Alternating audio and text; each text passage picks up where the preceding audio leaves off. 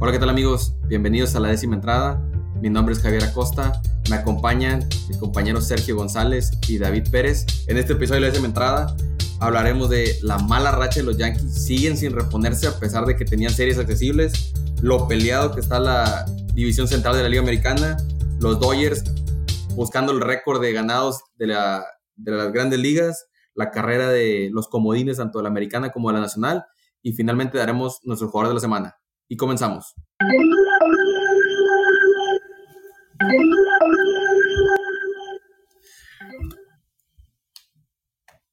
Un, episodio más de la décima entrada, discúlpenos, andamos, está muy emocionado el sonido que se activó doble. Este, un episodio más de la décima entrada, damas y caballeros, aquí con ustedes. David, un gusto volver a tener aquí con nosotros. Hola, ¿qué tal? Buenas noches. Muchas gracias por la invitación, la segunda invitación la segunda vez que estoy aquí con ustedes, eh, ya con un poquito más de, experiencia de, lo que vamos a hablar. La primera vez sí me, agarraron mucho en curva y traté de pensar rápido y responder objetivamente, pero ahora sí venimos preparados y vamos a hablar de muy buenos temas. Es todo, esa es la actitud. ¿Cómo bueno, lo que pasa es que también la, primera, vez que invitamos a David, ah, hay que decirle que pues, no le dimos los temas, ¿no? Realmente hablamos, nomás los temas los teníamos nomás Javier y yo, así que invitamos a David y pues es difícil, no nos esperabas de cuál los 30 equipos íbamos a hablar, ¿no? Así que, bueno, y ahorita ya mínimo ya te dimos los temas con anticipación y pues ya creo que ahora sí David va, va a aportar bien.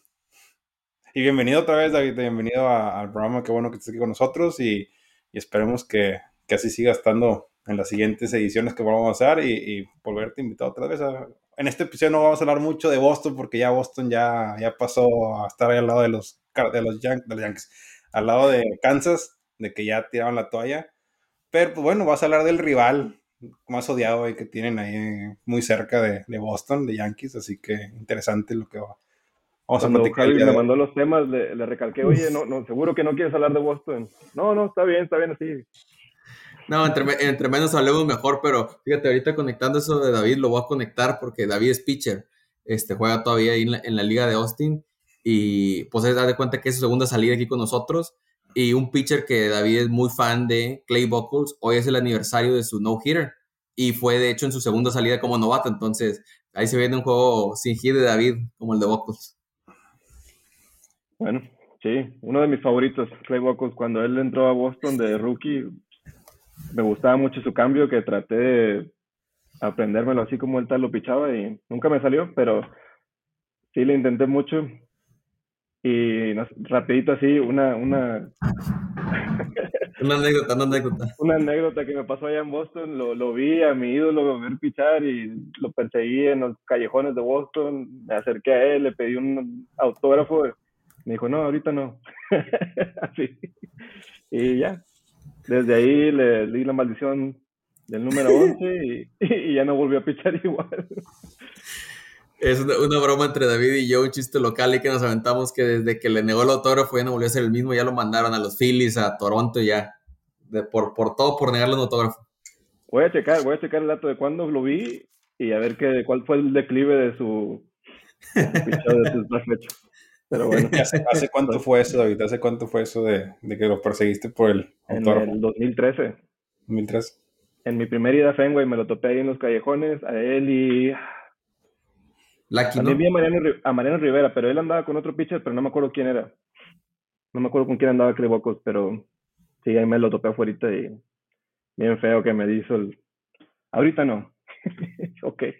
Y sí, o sea, uno entiende, ¿no? Después del juego ya acabaron su trabajo y se van a echar unas frías, está bien. Pero no le tomaba cinco segundos nomás. Una firmita.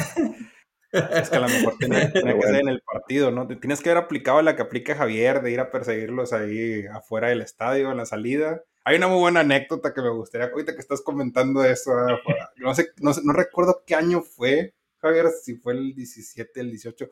Habíamos ido a ver un partido, 16, habíamos ido a ver un partido de Kansas contra Toronto Astros. Y es la primera vez que yo, contra, que con Javier a un partido de béisbol. Y Javier es de las personas que va súper preparado, se lleva su pelotita, Y si, no, y si te falta pelotita, te da una ti para que también la tengas. Él lleva para todos pelotas, lleva su marcador, su mochilita, su guante. Haz de cuenta, viene bien preparado. Ya sabe dos puntos dónde ponerse. Y ya para eso ya hemos conseguido un autógrafo de, de Mondesi. Habíamos conseguido de Mondesi. Pero saliendo de, de, que se acaba el partido, creo que los jugadores de, de Astro se van por un, pues, no es callejón, por una esquinita del estadio, no lo recuerdo por ahí y en eso de cuenta que no te miento, había como 25 niños y Javier entre los 25 niños. Y haz de cuenta, pues estaba estaba, estaba Bergman dando los autógrafos y a mí pues ya me dio vergüenza, o sea, vi a los 25 niños, dije, no, ya no, pues son, primero los niños. Y nunca se me va a olvidar cuando dice, hey, la última, y Javi saca la mano y se la da y casi casi se la pone en la frente a Bergman. Y pues ya él se ríe, la agarra y se la firma. Y luego no. Javier con la pelota. Mira, y nosotros estamos como que. Ah, no, pero bueno, Javier, es, Javier va bien preparado. Bien preparado. eh, mínimo se tiene que traer unas dos pelotas del partido que vaya. Y cuando va a Boston le trae fotos y pelotas de todos firmados. ¿eh? Pero bueno, se Oye, en mi defensa, cuando fue ese de Bregman, me camuflajeé porque me puse, traía, eh, que venía con Springer, se puso, él venía en la parte de atrás y yo nada más estiré el brazo así pues, para que no me viera, ¿verdad? Entonces ya agarró la... Pero fíjate, para defenderme, David es testigo esta última vez, ya aprendí, este, esta última vez que fuimos a Boston, cuando Trevor Story se acercó conmigo, porque yo fui el que le grité, le grité en español, Trevor, un autógrafo y todo. Trevor se acercó, pero era nada más yo. Entonces, por la raza que estaba firmándoles, creo que Frankie Cordero o algo, bien, bien, ven que viene Trevor Story y pues acercan todos los niños, entonces viene conmigo y yo le digo, no, no, con ellos primero y pues ya, entonces el vato firmó con todos y luego ya se acordó que venía conmigo y pues ya, David es testigo de eso, ya, ya mejoré con eso. Pero es una buena anécdota. Buenas anécdotas. Bueno, ya te ha tocado a ti, David, que ha sido con él también. Habíamos aguantado 26 episodios, estaba esperando a ver qué iba a salir esa anécdota de los astros, por fin salió. ya salió. bueno, pues sí se presentó ahorita que dijo David que el autógrafo y ahí fue donde dije, aquí es el momento. Y la hombre muy preparado, mi compadre. pero sí, no, pero fíjate cómo es cuando yo traía el, jugamos en el softball con la gorra de los de las leyendas, que es las, ligas menores de los Royals, y pues yo llevaba pues tenía la gorra, pues me llevé la gorra y todo, y se nos acercaron los jugadores por eso. Ahí no lo ves quejándose, ¿verdad? Ahí cuando le firmó Mondesi ahí no lo ves. Todo que había niños. Sí, nos firmó Mondesi. Y fíjate que ya ahorita ya es más difícil, ¿no? Porque ya agregaron, ahora sí, en el estadio de los Astros. Antes no estaba completamente toda la malla, ¿no? Era hasta una parte, y ahorita ya está toda la malla casi, casi de un lado. Ya es más complicado, más difícil. Sí, ya te tienes que poner, ya, ya, de hecho, ya cuando vamos al juego, por eso mismo de la red de atrás del, del dogout y eso ya no intento ni el autógrafo. Aparte, pues ya uno ya creció, ya cambia la mentalidad de, de, antes, ¿verdad? Ah, por más increíble. El único lugar donde busco es en Boston porque ahí tenemos el acceso al...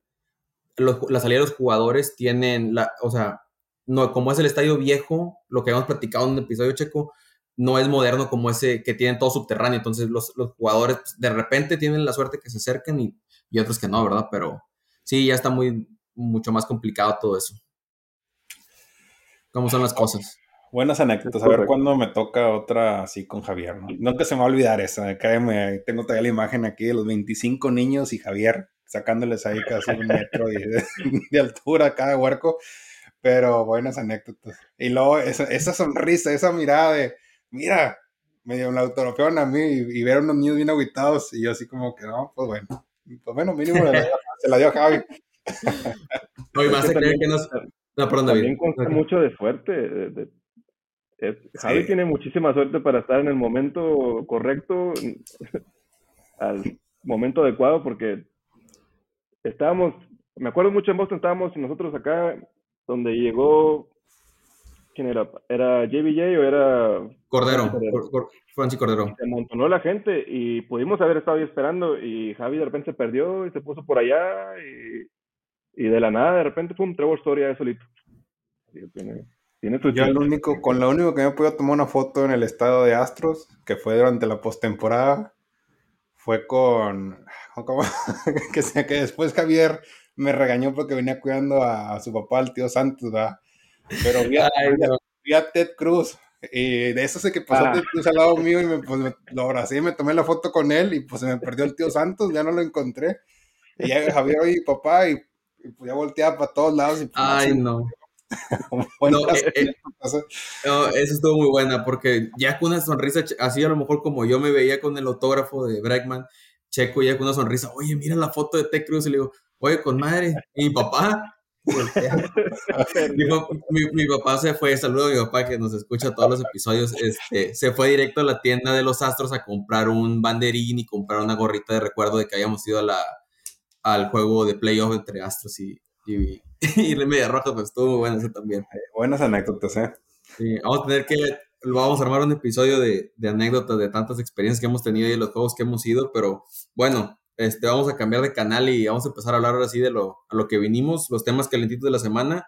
Y pues vamos a hablar con el bachecito, ya no sé si es bache o qué es lo que está pasando con los Yankees, que le vuelvo a echar la culpa a Checo, que había dicho, son series accesibles contra Yankees, le toca a Oakland, le toca a Angelinos, pues contra Oakland se van 2 y 2 y contra Angelinos pierden la serie 1 y 2. Entonces, esa ventaja, tenían ventaja de 15 juegos y medio de la división, ya se redujo a 6 contra Tampa y la siguiente semana viene, bueno, perdón, esta semana que, este fin de semana van contra Tampa una serie de 3 juegos, entonces se le viene difícil y para cerrar este, el mes de agosto acabó Yankees con 10 ganados, 18 perdidos, que solo los Tigres de Detroit tuvieron un peor récord, entonces, ¿preocupante o qué opinan ustedes de, de los Yankees, que no han podido levantar ese paso que llevaban durante la primera mitad de la temporada.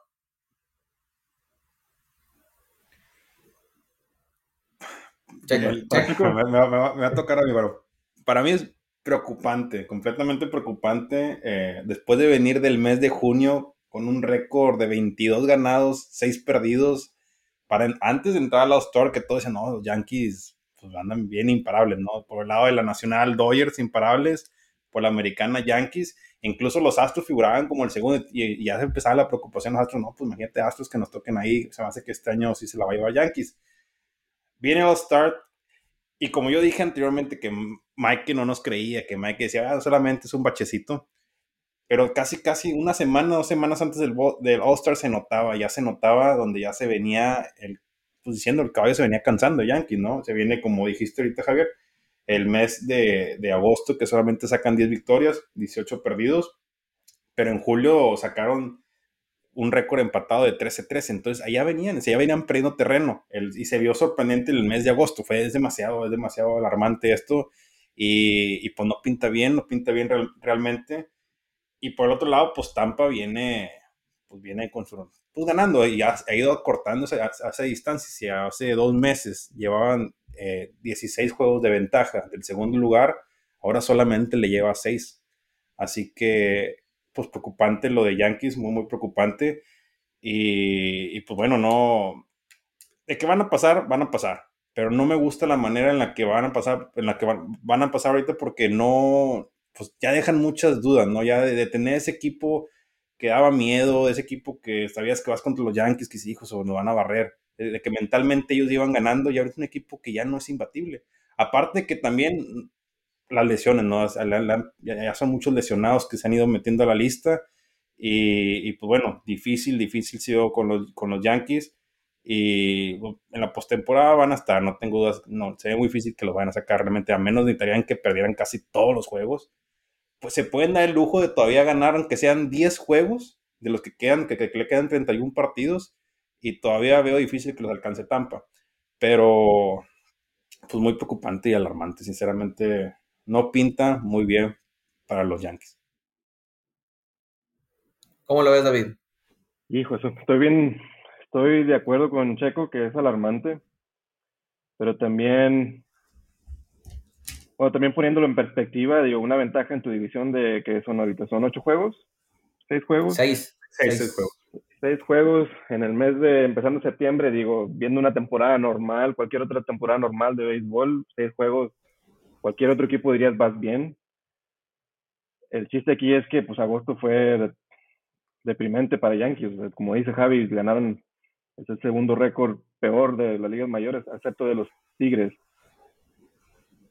Y también diciendo como que la raza dice, bueno, es que no puedes mantener ese paso, pero pues están los Dodgers, tienen un equipazo y mantienen ese, a donde han mantenido ese calibre toda la temporada y eh, también han tenido la suerte de poder complementarse con, se les lesiona Kershaw y les regresa Dustin May. Y, vaya, han tenido mucha suerte los Dodgers en ese aspecto.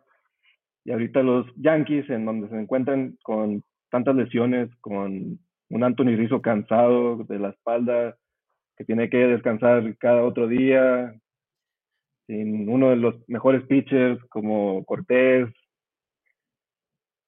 y luego con el bullpen se ve, se ve triste. Se me hace que se me hace que Tampa se lleva la este en un descuido.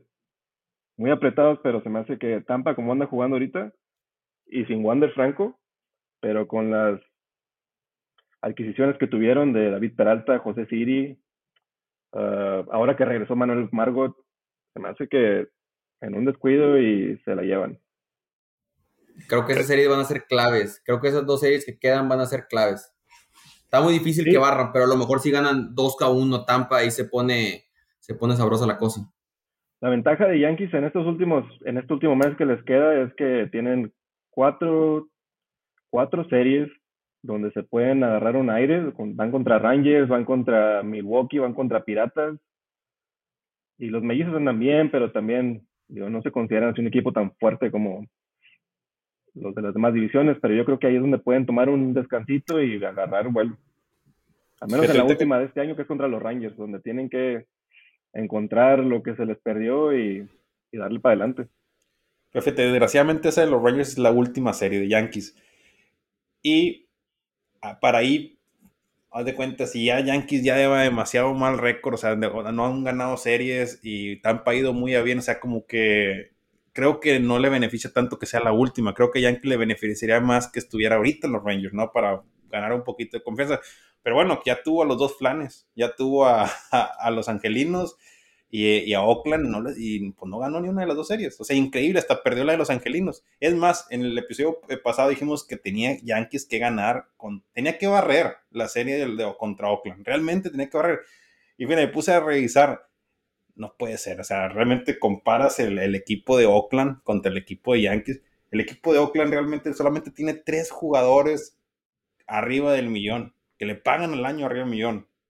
Tres jugadores y el resto están todos abajo. O sea, no, no, no se puede. O sea, realmente, y, o sea, prácticamente con lo que le pagan a Cole, le pagan a todo el equipo de, de Oakland y incluyendo los que ya hicieron release como, como, como Andrews y, Piscotti, o sea, incluyendo ellos que ya lo hicieron, ya lo sacaban del equipo, que les tienen que seguir pagando su contrato.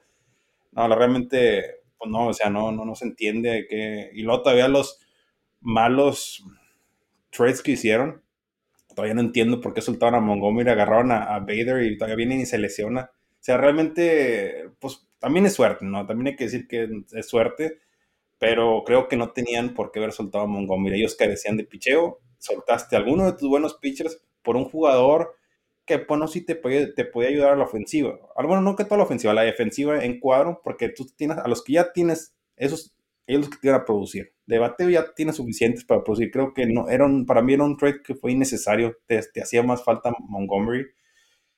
Y pues difícil. Y bueno, y ahorita ah, ya, va a venir mi, monólogo, de 10 minutos, pero había hecho una simulación, porque tú me dijiste que a lo mejor de repente Tampa sí lo puede alcanzar. A Yankees le quedan 10 series. Le, si le quedan series integrantes, sobre todo estos dos contra Tampa, fíjate, le queda, hice una simulación, son 31 juegos los que le quedan para jugar a Yankees. De esos 31, solamente puse que ganaban dos series. Y a lo mejor una se va a enojar. Una puse que ganaba una contra Boston, que es una serie de dos juegos y la otra contra Milwaukee, que también ganaba contra Milwaukee. Pero de ahí para allá todas las demás o empataba o perdía. Al final cosechaba 15 victorias de esos 31 juegos, que si lo sumas al récord que tiene ahorita, llegaría a 94 juegos. Por otro lado, el segundo lugar, que es Tampa, haciendo una simulación parecida, eh, ellos tendrían que ganar 24 juegos para empatar el récord de, de, de Yankees.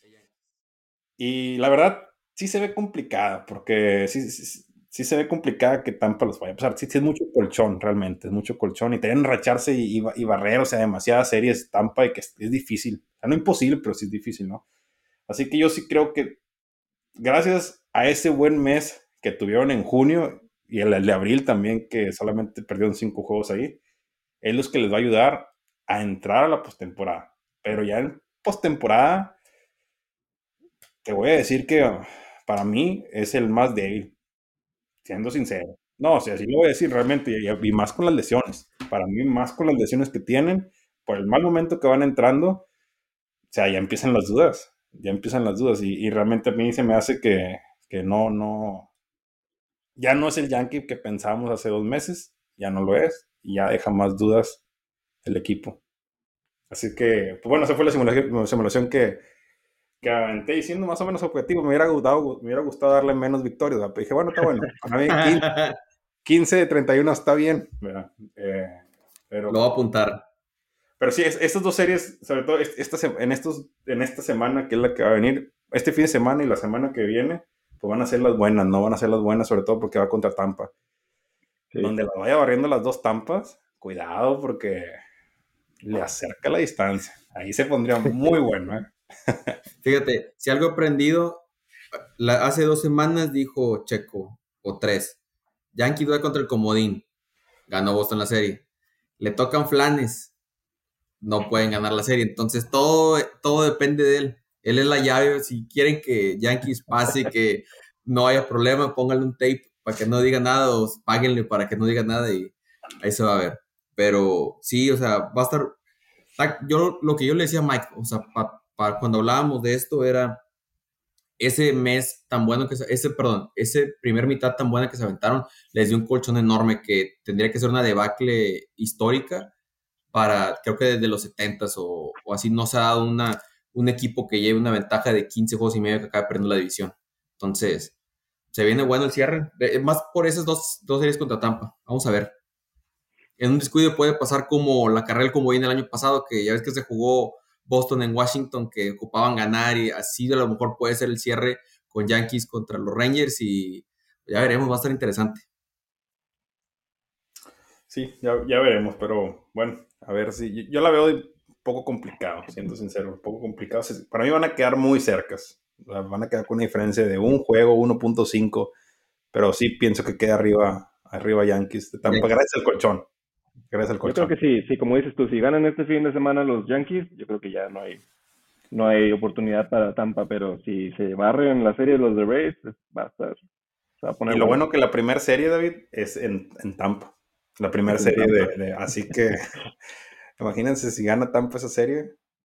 Después sería como ya, que, como, ya, como ya dijiste que Yankees va a perder, entonces a lo mejor los van a barrer los Yankees a los Rays. Yo, yo todavía sigo siendo o sea, a pesar de que puse aquí mi simulación y todo, todavía sigo diciendo que Yankees queda en primer lugar. Para mí todavía Yankees, gracias al colchón. Gracias al colchón. Bueno, pues ya veremos, vamos a estar al pendiente ahí de, la simulación de Checo, cómo se ve ese 15 y, 31. Este, bueno, pues vamos a pasar ahora a la Liga Americana igual, pero a la central que está muy reñido entre ya los Medias Blancas hicieron para un lado, ya nada más está la pelea entre Guardianes y Mellizos, que ahorita va Cleveland arriba un juego, pero se viene sabroso este, en este mes de septiembre porque del 9 de septiembre al 19 va a haber ocho juegos entre ellos, entonces yo creo que ahí es donde se puede acabar definiendo esa, división.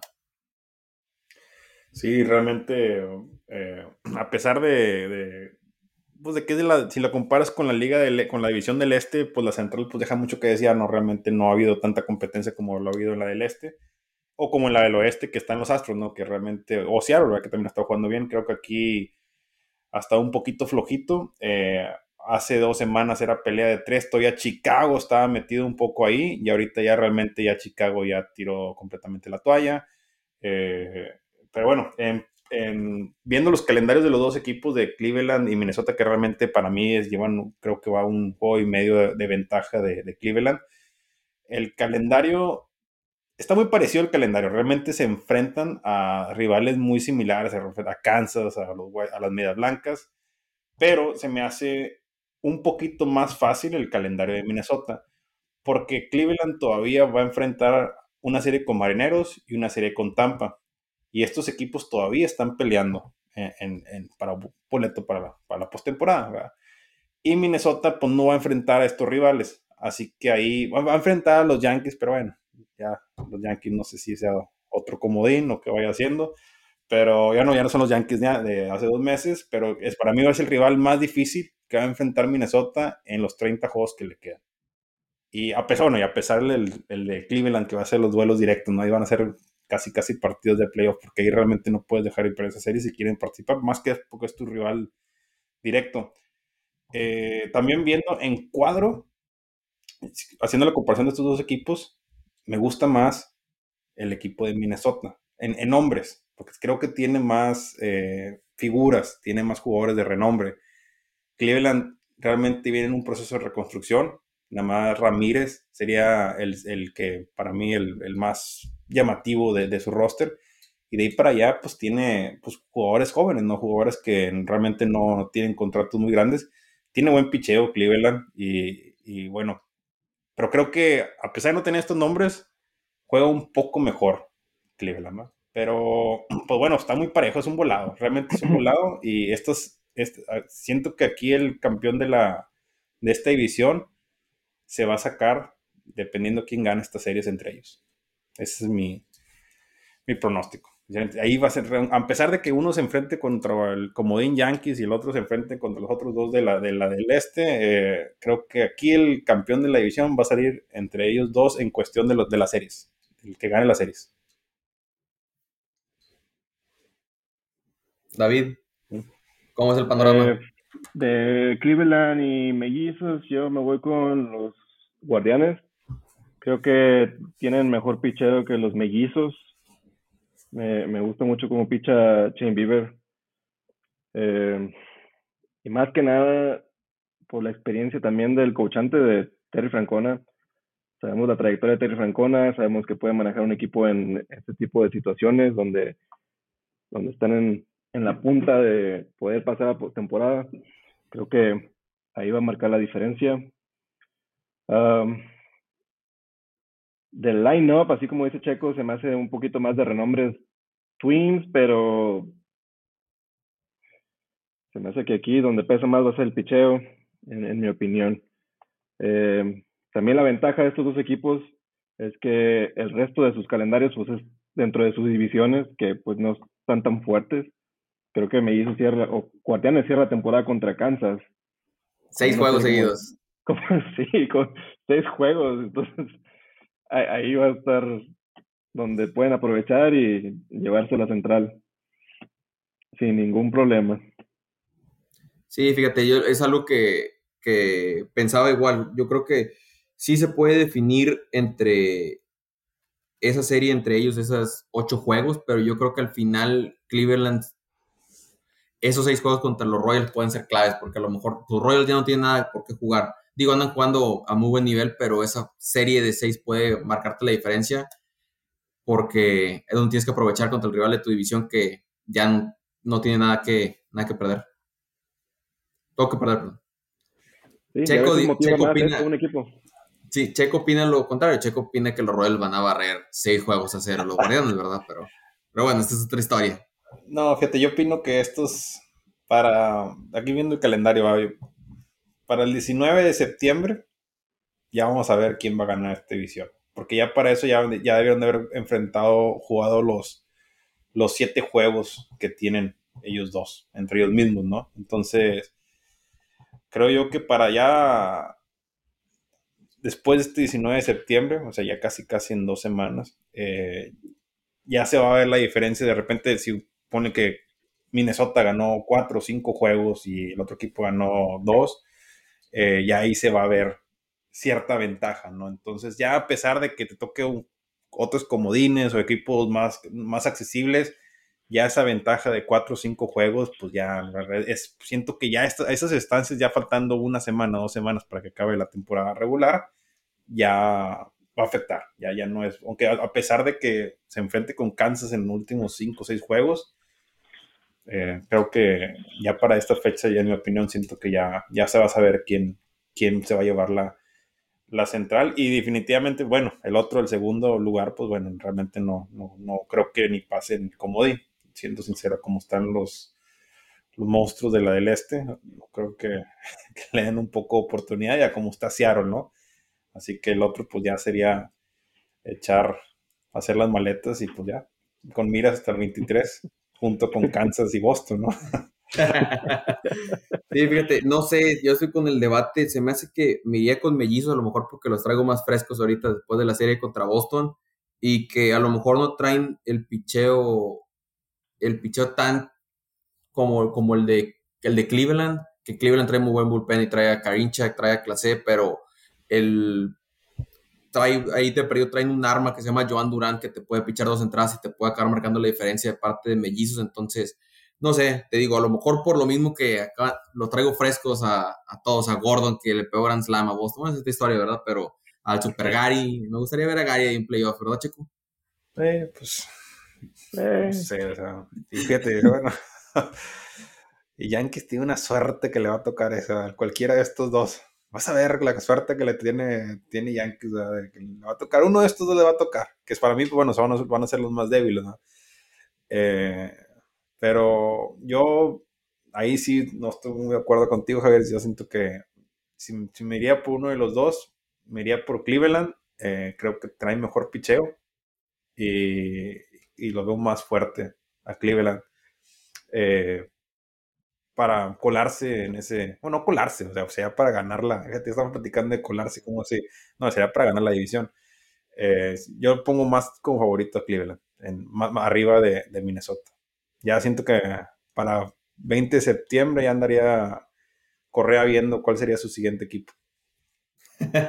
bueno, pues el más, el, más cercano que va a tener va a ser Puerto Rico, que anunció que va a representar a Puerto Rico en el Clásico Mundial, pero ah, sí. Este, pero bueno, pues va a estar cerrada esa división, así como dice Checo, a lo mejor en, en dos semanas vamos a, ya vamos a estar viendo a ver quién es el que, el posible campeón de ahí de la central, pero vamos a hablar ahorita del equipo que, trae el paso más impresionante de la liga, o sea, no, nadie se le acerca, llevan, ese fue el, único equipo con 90 ganados que son los Dodgers de Los Ángeles y el equipo que sigue traen 80, o sea, los lleva y han tenido una racha impresionante los últimos 56 juegos, 45 ganados y 11 perdidos, entonces, ahorita los Dodgers les quedan 33 juegos, y se van 27 y 6, rompen el récord de más ganados de toda la historia que de los Marineros de Seattle, entonces, se puede, sí, la pregunta es, ¿vas a llevar tanto colchón? ¿Le vas a traes pitchers lesionados? ¿Le vas a empezar a dar descanso? O bueno, con el mismo roster que traen, los pueden descansar y pues, pueden acabar ganando esos 27 juegos. ¿Cómo lo ven ustedes?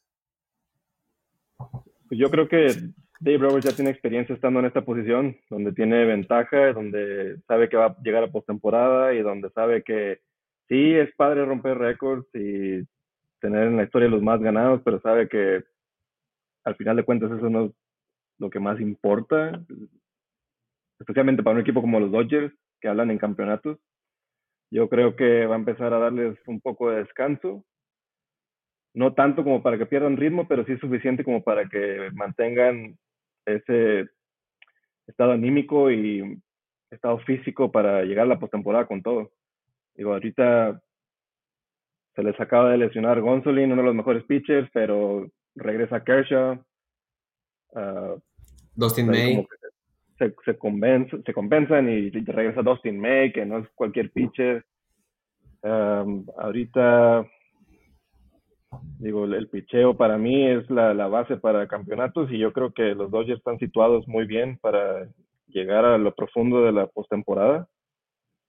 Y este y luego te pones a ver un line-up tan completo un equipo donde se da el lujo de traerse a un Joey Galo de los Yankees a darle tiempo para que se recupere, o sea, darle sus turnos al bat para que agarre su timing, el, el, el lujo como organización para darte eso, habla mucho que decir. Y lo mismo hicieron con Max Monty hace meses, donde cae en un slump y en vez de banquearlo como otros equipos o en vez de cambiarlo, encontrarle otra casa, le dieron su tiempo y, ahí está otra vez, un Max Monty, Max Monty que enseña los mismos tonos que enseñó dos, tres temporadas atrás, con un bateo muy sólido. Yo creo que los Dodgers están haciendo muy bien las cosas. Fíjate que. ¿Qué opinas? O sea, realmente sí, los Dodgers ya tienen rato haciendo bien las cosas, no, no solamente esta temporada, realmente tienen ya años de, cada temporada, cada inicio de temporada siendo favoritos y siempre manteniendo ese, ese paso pues arrollador, ¿no? Realmente dominando esa división de, del oeste, a, excepción del año pasado, que bueno, ahí eh, los gigantes fueron los que se llevaron esa serie, pero bueno, ya después de ahí ellos dominaron todos los postemporada hasta que llegaban, bueno, bueno, y después se topaban los bravos, ¿no? Que ahí, ahí los dejaban. Bueno, pero es un equipo protagonista, ¿no? Que ha sido protagonista en los últimos años junto con Astros por la, por la otra división. Eh, como dice David, no realmente han hecho, saben hacer bien las cosas, eh, con todos esos procesos cuando se lesiona uno, el tiempo que le dan, a pesar cuando tenían a ellos al, este, se fue, se fue a Bauer, que supuestamente era el pitcher que iba a ser, y ellos, ¿sabes que Pues no, vamos, vámonos por Scherzer, o sea, todo lo que han hecho, o sea, ellos no, pues todo lo que han hecho, ¿no? O sea, el, equipo en sí, pues, todos estos movimientos y transacciones, pues ahí están, ahí están, realmente se ve arrollador y, como si todos los equipos tienen bachecitos o, o, decadencias. Y vos, este equipo de, de Dodgers ha sabido cómo salir de estos bachecitos, o sea, no entrar, puede ser un bachecito de una semana, o sea, así como el decían los de Yankees, que el de ellos es de una semana, pero el de, el de ellos duraron días y otra vez voy a, voy a retomar. Sería bueno que, que Aaron Boone fuera una semana a Los Ángeles y platicara con, con Roberts para ver cómo salir del bache que tienen, ¿no? O sea, supuestamente a los dos equipos monstruos de cada división. Será, estaría bien que fuera ahí a platicar un rato con Roberts a ver si todavía lo puede recuperar ahí en, Yankees y salir ese bache. Pero pues sorprendente, ¿no? Sorprendente de, de, de, Roberts, de cómo ha podido mantener a este equipo en ese nivel y no, no tener esas, esas decadencias o, y traerlos así protagonistas. Creo que también ellos han, aprendido porque después de los años gloriosos de Valenzuela, los Dodgers pues tuvieron sus, épocas, épocas feas, ¿no? Épocas donde no figuraban, épocas donde no, no eran contendientes y ahorita que encontraron una buena fórmula y un equipo ganador, lo han sabido cómo, cómo llevar el proceso, ¿no? Y de repente sí se han ido jugadores, ya este, este que se fue, Seager que se fue a, los Rangers, pues bueno, tráete a este y lo, rápidamente lo, lo sustituimos, Entonces, han hecho bien, han hecho bien las cosas y, creo que ahí está la clave del éxito de los Dodgers.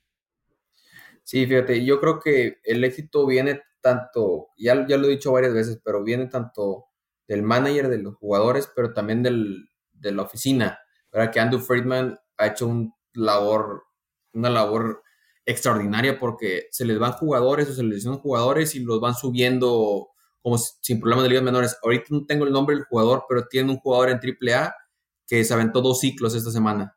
Entonces, o sea, nada, ve el calibre de jugadores y así igual se puede lesionar otro y vuelven a subir a otro y sin problema alguno. Entonces, siguen subiendo jugadores, pero el sistema de ligas menores sigue estando fuertísimo. Entonces, sí, muchos equipos quisieran tener ese, ese mismo, todo, todo ese sistema y el line-up que, y también pueden gastar, porque también gastan, no nomás de que, ah, quiero mantener a mis jugadores, o sea, gastan dinero, más aparte los jugadores que han salido de su sistema, entonces, no, una labor excepcional ese equipo de Dodgers.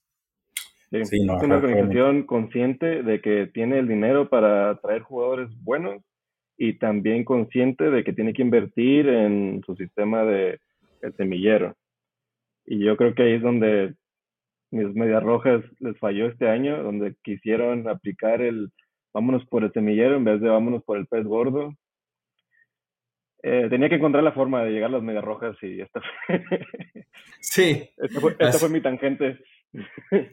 bueno, pues mira, vamos a, vamos a, vamos a, con esto que dices de te lamentaste como Checo que acá rato trataba de sacar los Yankees, este, vamos a, pasar como en del americano, ahorita que estás hablando de Boston, porque sí, yo creo que ahorita en la liga americana ya está más la carrera entre Baltimore, Minnesota, peleando por eso, ese, peleando contra Toronto, que Chicago, que ya lo veo muy afuera, y pues Boston, ¿verdad? Que tuvo una muy mala semana, que yo coincido contigo.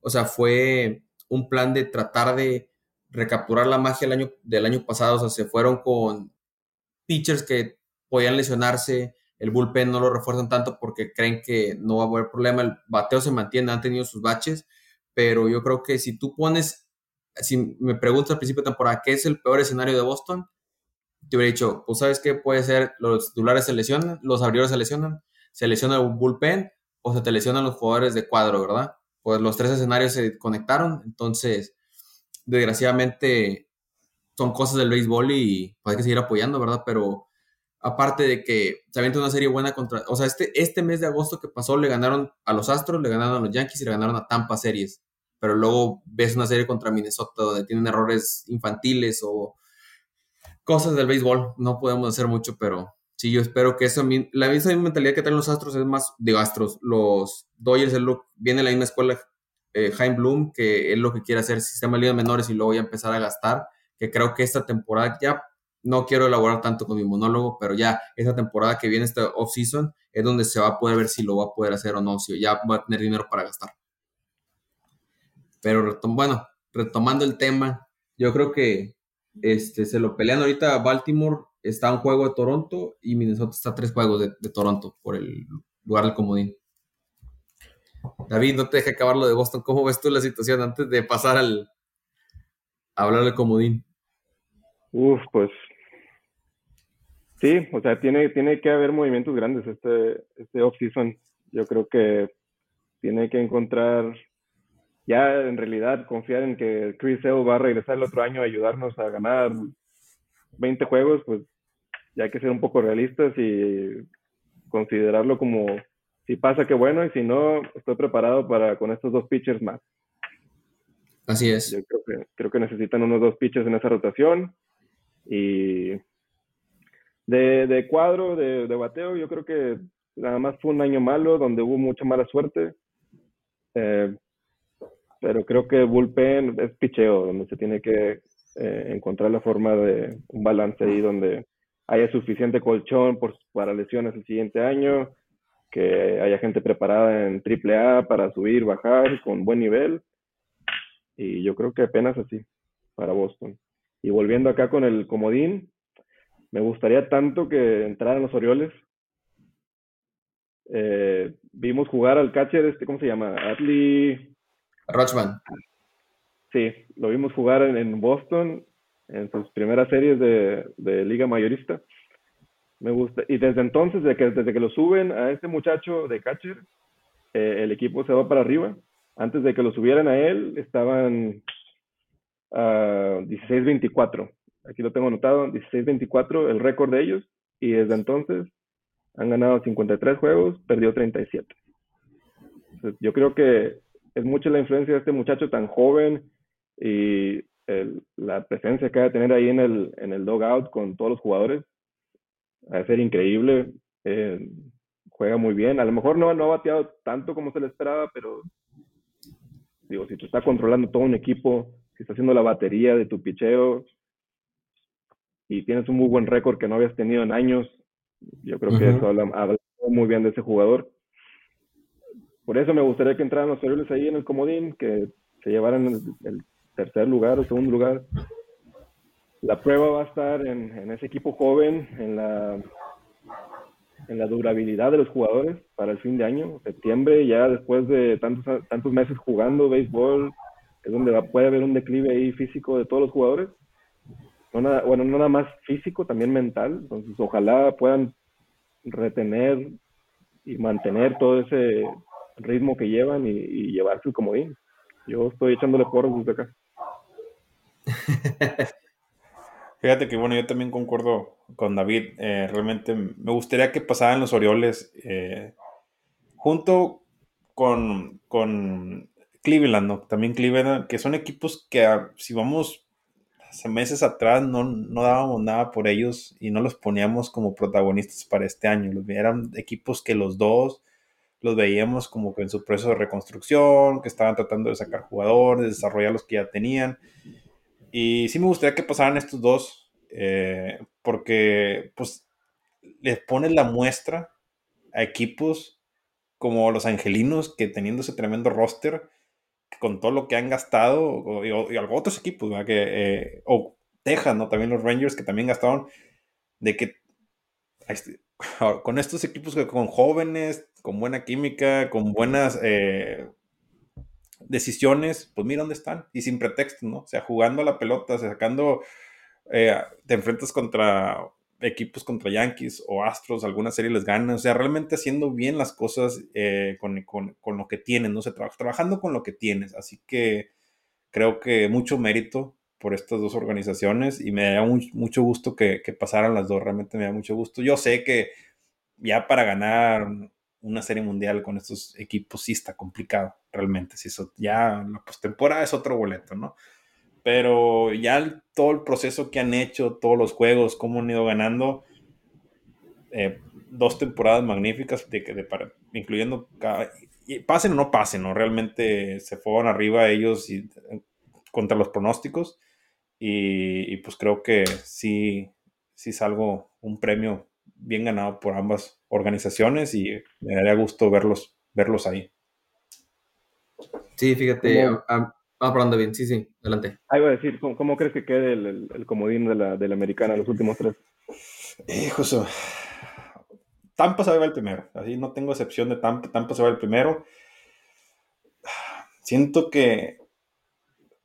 Es que veo más fuerte los equipos de Seattle y Toronto. Realmente Seattle y Toronto los veo más fuerte. Pero si, si llega a dormir o llega a agarrar un bachecito, alguno de estos dos lo saca Baltimore. Esa es mi, esa es mi si, si, alguno de estos dos agarra una, una semana mala o semana y media mala, Baltimore lo saca. Esa es mi, opinión. Pero si no se viene esta semana mala, si siguen, aunque sea ganando series, empatan una o así más o menos, ahí desgraciadamente sí la veo complicada para Baltimore. Pero bueno, mira, si, me, voy a escoger, sería Tampa 1. Se me hace que me quedaría con Seattle 2 y Baltimore 3. Siento que Baltimore tumbaría, tumbaría Toronto al final. Si, es, si, si, tengo, si, me das, si tengo que escoger, bueno, esos serían, esos serían mis tres que pondría. Fíjate, les quedan siete juegos entre Toronto y Baltimore. Entonces ahí se puede, así como estamos hablando de la central, aquí se puede definir quién es el que pasa y quién no pasa. y cuidado que le toque Baltimore a Yankees. Cuidado, porque bueno, es que siento que es el equipo que Yankees no quisiera. Yankees preferiría jugar contra Seattle o contra otro equipo, ¿no? O, contra los Twins o otro, ¿ah?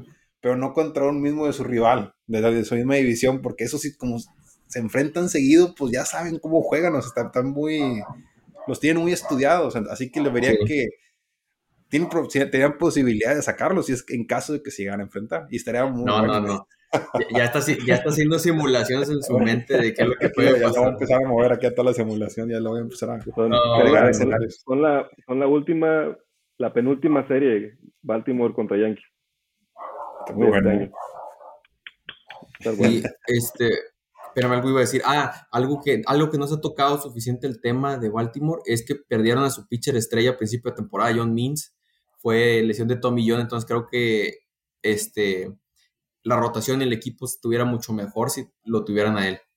¿Verdad? Este, y pues sí, fíjese, me gustaría que pasara a Baltimore, pero yo predije Toronto contra Atlanta en la Serie Mundial, entonces tengo que dejar a Toronto todavía ahí, no, pues, no lo pueden sacar.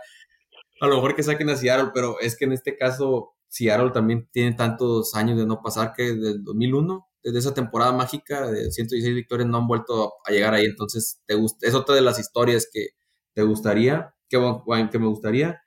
Y hablando de historias, en, los otros que traen la racha que no han pasado en la Liga Nacional, cambiando de, de una liga a otra, los, pues ya está, creo que en los que ya está definido, los que estarían peleando sería el que pierda la división entre Mets y Atlanta Filadelfia, San Diego y Milwaukee, que ahorita tienen a dos juegos y medio de diferencia de, los padres, pero creo que ya nada más ahí es un solo equipo el que, el que está peleando por entrar, en este caso los, los cerveceros. No sé cómo lo ven ustedes. Checo, David, ¿me escuchan? Ah, bueno. Eh, pues mira, qué curioso, ¿no? Que, que los cerveceros dejan a ir a su cerrador lo mandamos para los padres, a lo mejor no nos enfrentamos con ellos y ahora se van a estar peleando el comodín. Así es. Eh, sí. Sí, yo creo que San, Diego se lo tiene que llevar, ese comodín. Tiene, tienen que, o sea, no. Hicieron todos los cambios que tenían que hacer, le metieron todo el dinero que pudieron haberle metido para traer jugadores, para complementarse, para tapar hoyos que tenían. Eh, trae muy buen equipo en papel. lamentablemente las cosas no les han resultado como a un equipo como los Dodgers, pero traen muy buen equipazo. Eh, Yo creo que yo creo que San Diego, lo de la nacional se va a quedar Atlanta, Filadelfia y San Diego, y así se van. Milwaukee, o sea, no estoy seguro cómo está su rol de juego en el último en el último mes, pero San Diego tiene toda la presión del mundo para pasar a los playoffs y para de perdido llegar a la Serie Mundial, digo, cuando le metes tanto billete así, esperas mucho a tus jugadores y yo creo que ahí es por donde Juan Soto tiene que batear con rones todos los días.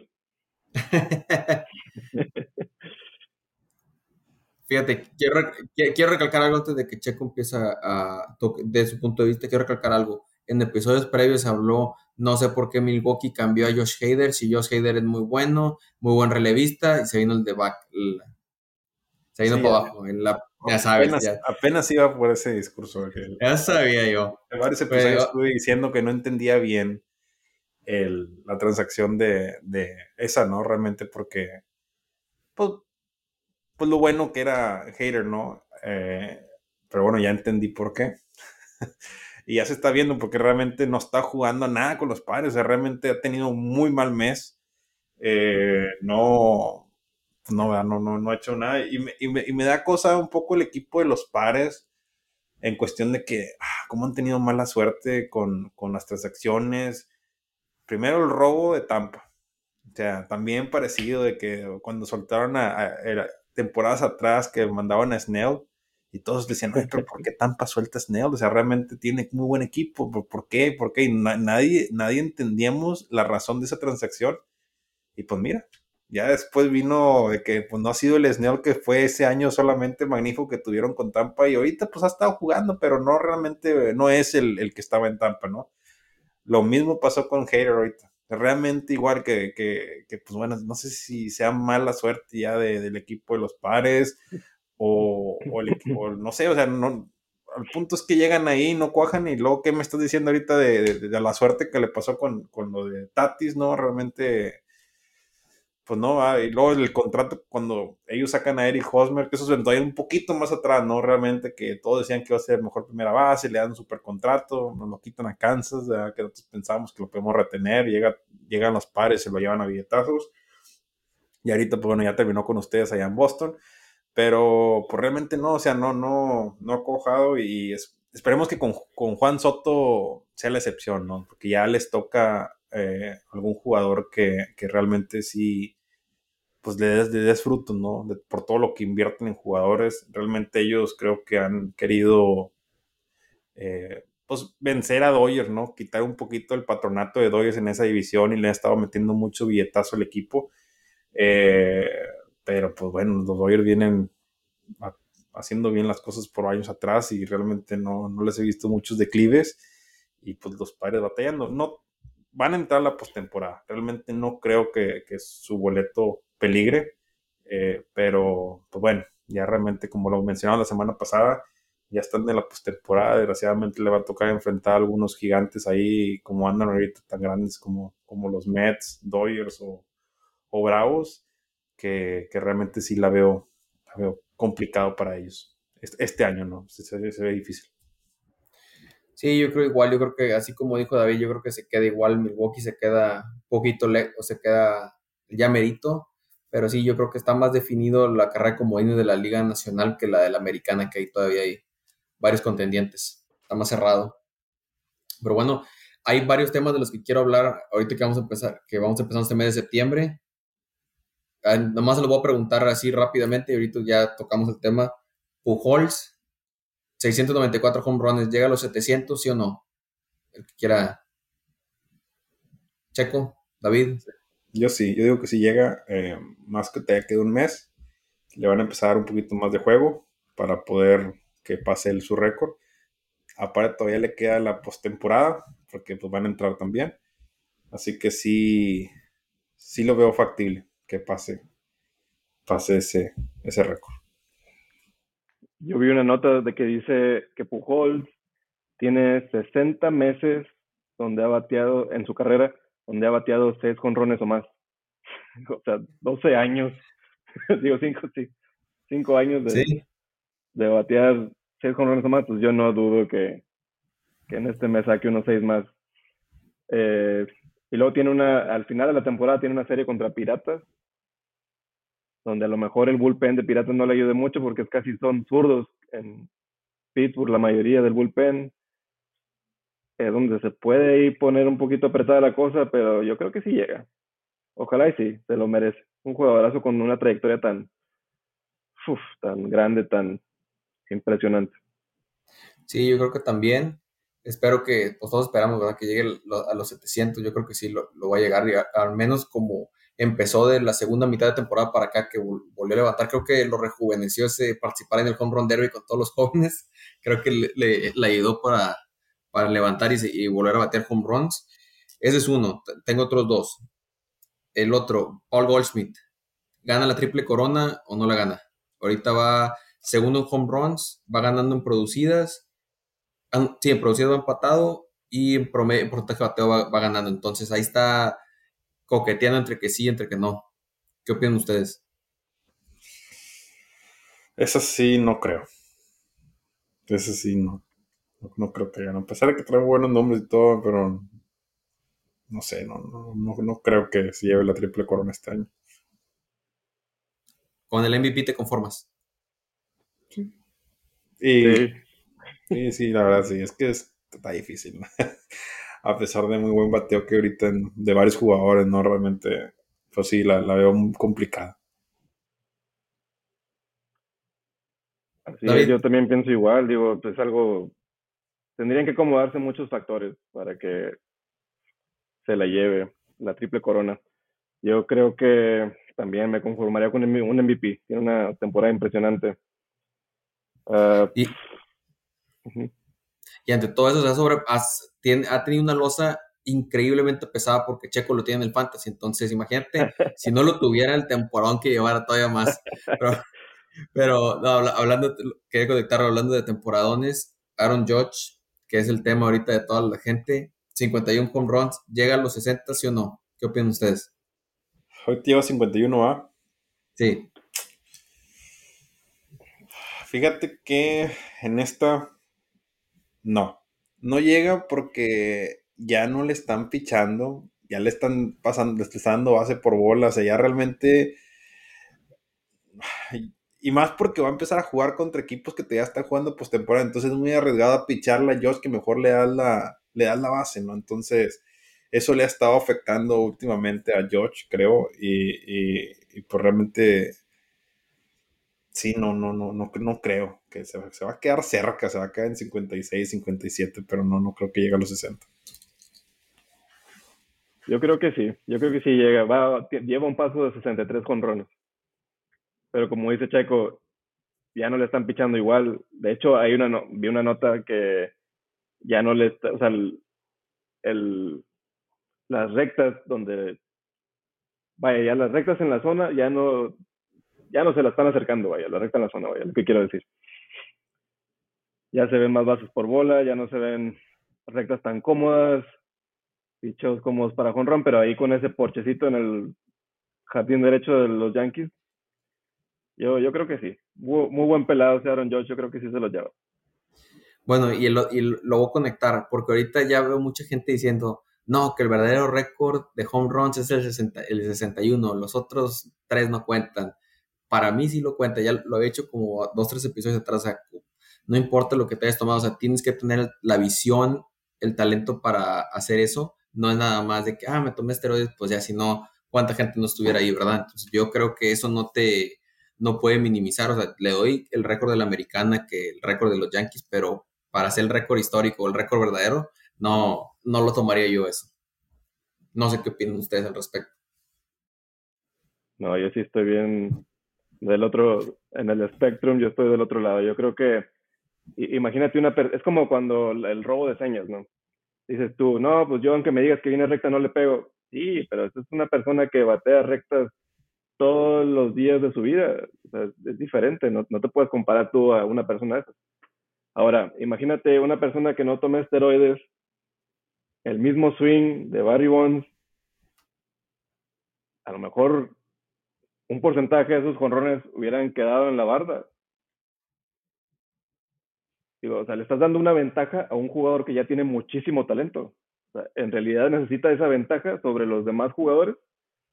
Es donde yo pienso, pues eso, eso no es, eso no es una manera de jugar honestamente el deporte, en mi opinión. Me agrada, fíjate, me agrada, no esperaba eso de David. Bueno, sí lo esperaba, pero, o sea, yo creo que a lo mejor alguien más nos hubiera dicho, hoy sabes que pues estoy de acuerdo contigo algo, pero es ese punto de vista, los dos, lados del espectro ya nos presentamos. A lo mejor no podemos encontrar el punto medio con Checo, no sé qué vaya a pensar él. o a que no, opino igual que David. Sinceramente opino igual que David. O sea, no, no, no creo que necesite de esa ayuda. Eh, pero pues bueno, o sea, sí, o sea, entonces a lo que voy, si pega 61, 62 runs, el récord de todos los tiempos se lo das a él. Sí, no, es que son otros tiempos realmente, o sea, años, años atrás no, no, podías ver si te metiste sustancias o no o algo, o sea, realmente ahorita son otros tiempos donde ya ves cualquier cosita sale y, oye, ya saliste con esto, entonces creo que es, pues es más que es complicado, ahorita es más complicado. Uh, no sé, es, como si nos caemos, de, un poquito desviándonos de deporte, ¿no? Eh, si nos vamos a, a, los mundiales atrás de que los alemanes eran imparables y todo, pues no sabemos qué se metían también, o sea, realmente algo se podían meter y, cómo los checaban, ¿no? Y ahorita ya están completamente checados, ¿no? Entonces, no sé, ¿no?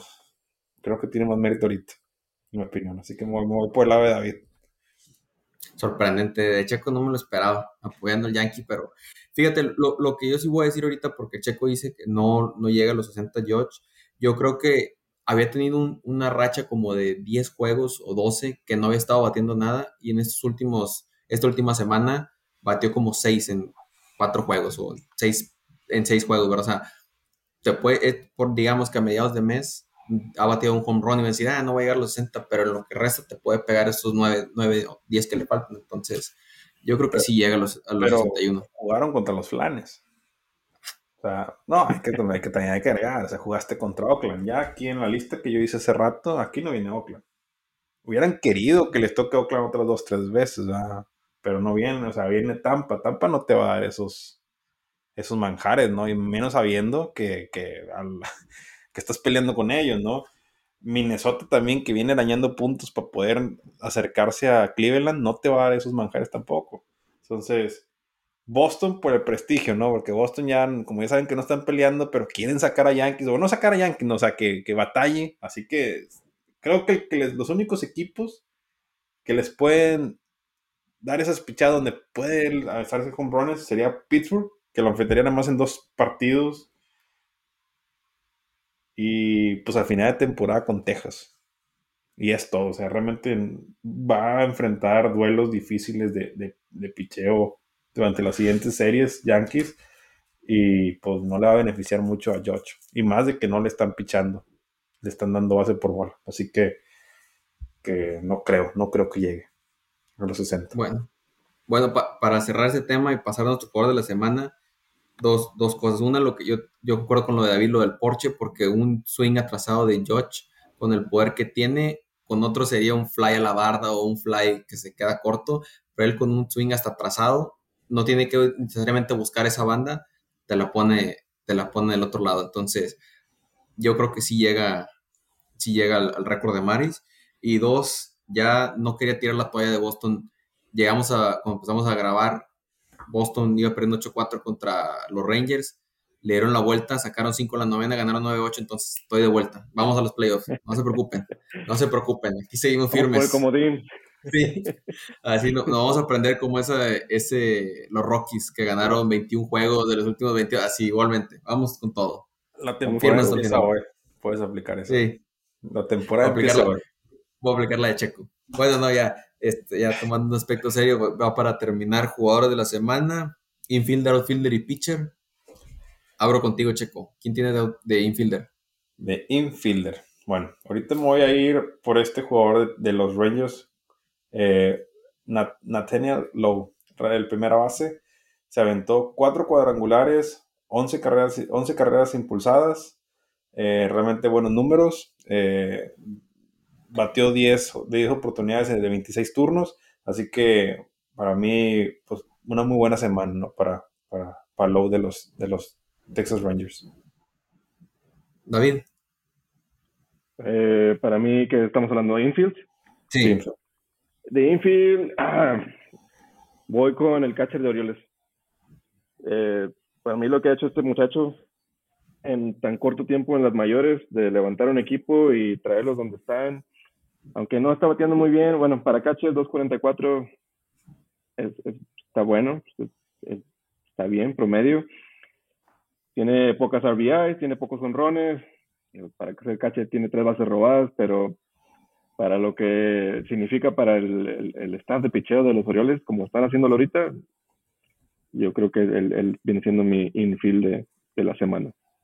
Ok, yo fíjate, pensé en Bobby Witt Jr., milagro que Checo no lo mencionó, pero me quedo con un jugador que ha pasado muy por desapercibido, a lo mejor por el equipo, porque se fijan en otros, que es Yandy Díaz, que con Tampa, a pesar de las lesiones y todo, se ha mantenido y calladito, calladito, pero ha estado jugando muy bien y ha sido de los que han ayudado a Tampa a mantener este paso a pesar de todas las lesiones que han tenido. Entonces, Yandy Díaz, outfielder, bueno, empiezo yo con el outfielder, pensé en Mookie, pero ya le he dado a Mookie como cuatro semanas, entonces, o tres, entonces tengo que, tengo que buscarlo por otro lado, por la mención honorífica, pero me quedo con Christian Yelich, que ahorita que los que están en la pelea los cerveceros, creo que esa, la gente está diciendo, oye, ¿por qué no ha retomado Yelich el nivel y que ha estado lesionado la espalda y todo? Pero estas, estas últimas semanas se ha visto muy bien, entonces es mi elección para jugar el outfielder de la semana.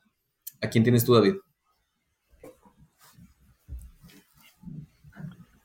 Bueno, pues me invitaste para mencionar a Mookie Betts.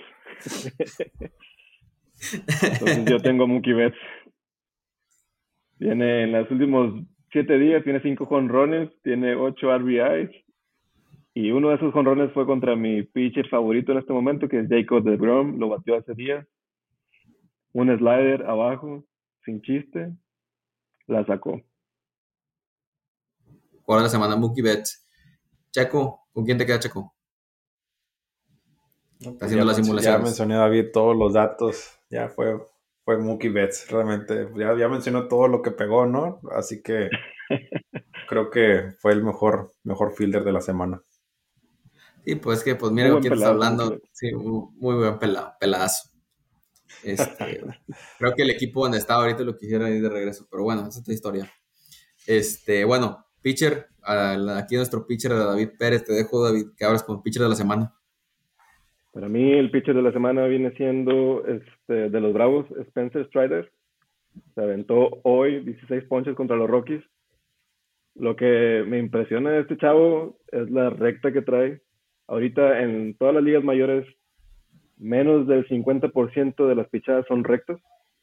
Y este chavo tira 70% de sus pichadas rectas. O sea, ya como bateador sabes que viene con recta, te va a retar con recta y aún así te la pasa como si nada.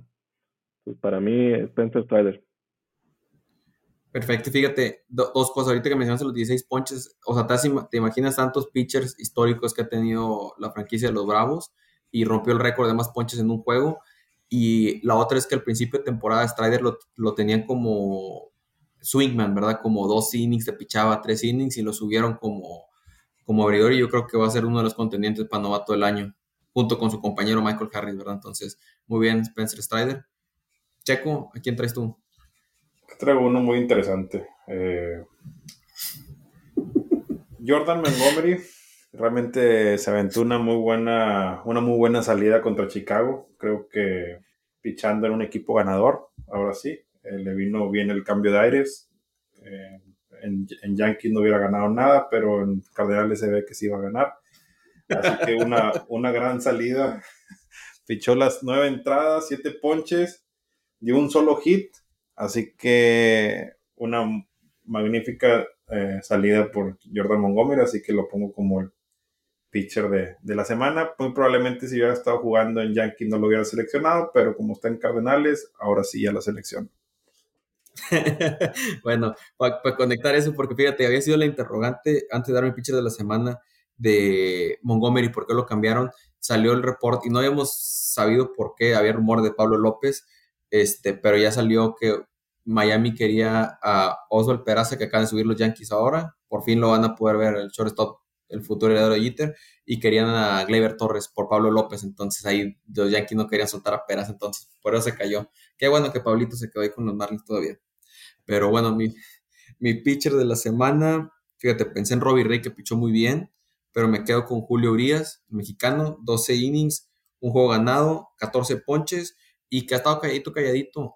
Ahorita los reflectores están con Tony Gonsolin, en su momento, pues, Bueller, pero trae un porcentaje de carreras limpias en la temporada de 2.32. Entonces, muy bien, haciendo las labores calladito, calladito, pero ahí como uno de los brazos fuertes y sobre todo que ahorita lo van a ocupar con las lesiones que han tenido los, los Dodgers de Los Ángeles.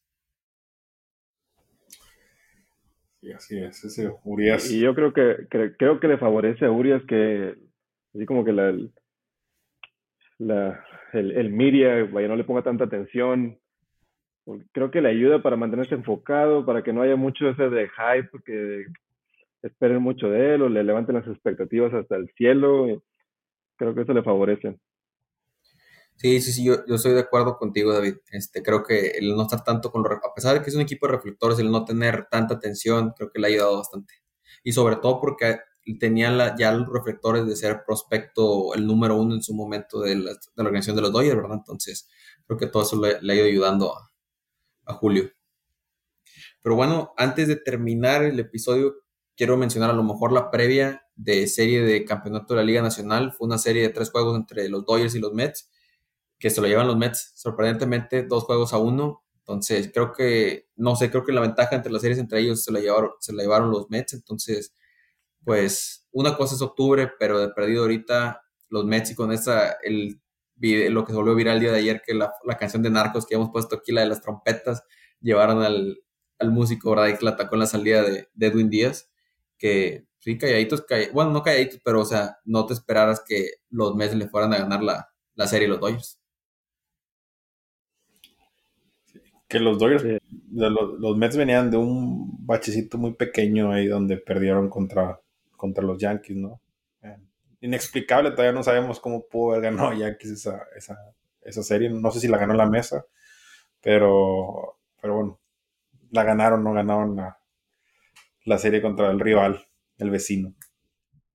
Y fíjense, y algo para pensar que era el stat que estaba buscando. Se enfrentaron siete veces entre Dodgers y Mets y ganaron los Mets cuatro de siete y DeGrom y Scherzer picharon una sola vez cada quien. Entonces, ¿te imaginas que si se llegan a topar una serie de siete juegos, probablemente de Grom y Scherzer picharían dos veces cada quien. Entonces, algo para pensar que se viene bueno en los playoffs, señores. Todavía falta un mes, se viene bueno el cierre aquí de temporada. Hasta bueno. Y de, de buenas que se llevó el salvado Edwin Díaz, porque si, si no, ya no hubieran invitado al trompetista nunca más. Oye, y, está el rumor de que quieren seguir teniendo al trompetista y a pesar entre los juegos de playoff, entonces se va haciendo la presión para donde la llegues a fallar, se van a venir todo el bombardeo de videos, así como está ahorita de que, este, ah, trae al trompetista, porque le fue bien, donde le va a ir yendo mal. Madre Fíjate, el béisbol, sí. Lo único que no me gustó fue que, fue que la gente, todos grabando, o sea, pasaban las cámaras y todos estaban grabando, nadie estaba disfrutando el momento en sí, entonces, bueno, cada quien, ¿verdad? yo creo que no tiene, no tiene chiste luego que llegas a la casa y que lo ves en el teléfono. Nunca más lo vuelves a ver. Oye, más, te metes a YouTube y ahorita con todo lo que están grabando, mejor lo ves ahí. O sea, así, así vas a salir. Ah, mira, ahí salió el video. Hace 20 años, imagínate a Mariano que le hubieran hecho eso con Metallica. No. Sí, llegó, bueno, llegó a tocar Metallica, pero nunca, pues, cuando iba a salir Mariano, ¿verdad? Sí, tocaron ahí, ahí antes de un juego, creo, pero sí, imagínate. No, eso hubiera estado impresionante, todo el sonido. Le hubieran roto los tímpanos a, la gente. Este, bueno, pero eh, pues este episodio de la décima entrada, pero antes de concluir, pues David, muchas gracias por acompañarnos, este, por, por esta charla y pues esperamos volverte a tener muy pronto aquí con, con nosotros. Claro que sí, muchas gracias por invitarme siempre es un honor y pues los escuchamos todos los días desde acá cuando salen los episodios nuevos, estamos al tiro, al pendiente del nuevo episodio. Eh, a veces no estamos muy de acuerdo con los comentarios de Checo, pero pues ni modo. La verdad, la, verdad, es que sí, tus comentarios son bien objetivos, como, cuando empezamos el, episodio que te aventaste la, el pronóstico de los Rays y eso, eso está muy, muy bien. Muchas felicidades por lo que están haciendo. Muy, muy buen trabajo los dos. Ah, muchas gracias, David. Ya de repente le pongo yo sazón tirándole mucho hate a los Yankees. Lo que pasa es que son muy odiosos los aficionados de Yankees realmente. O sea, está, bien. Ustedes los conocen bien, ustedes los conocen bien, los, los enfrentan seguido. Ahí está uno, ahí está Mike, que ya tiene dos meses sin aparecerse aquí en el podcast. Nomás dejado de, dejó de ganar, dejaron de perder el colchón y ya no quieren participar, ¿no? Tenemos otro amigo ahí que se llama Julio, que ya dejó de subir publicaciones también al Instagram, así que se desaparecen, o sea, se desaparecen, ya no están ahí con firme el timón, ¿no? Pero, pero bueno, hay que, ya tienen tiempo sin ganar. Deberían de marcarse a salvo en Facebook para saber que están bien. Pues, pues no sé, no sé si esté bien o esté mal. De repente salgo a comer con él, ¿verdad? Se ve que todo bien, ¿verdad? Pero creo que no sé.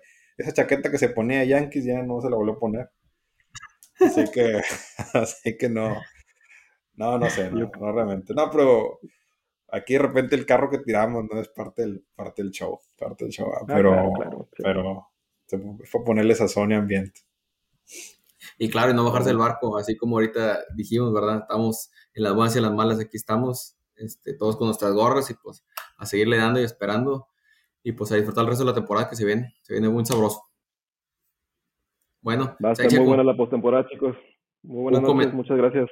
Sí, no, igualmente, David, oye, antes de acabar, Checo, predicción para Mantarrayas y Yankees, ¿cómo va la serie?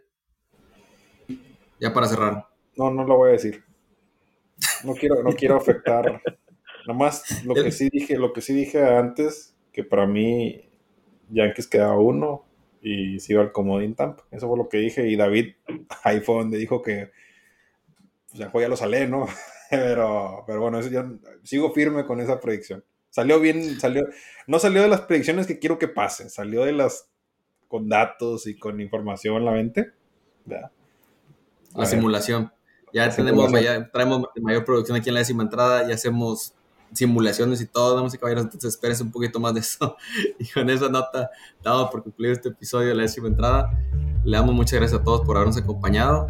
Eh, no olviden el seguirnos tanto por Spotify como, el seguirnos tanto por, por Instagram como por Twitter y el, escucharnos tanto por YouTube, por Apple Podcast y por Spotify. Nosotros somos Sergio, Javier y David y esto fue la décima entrada. Hasta la próxima. Ahí se me, se me cuatrapió, pues,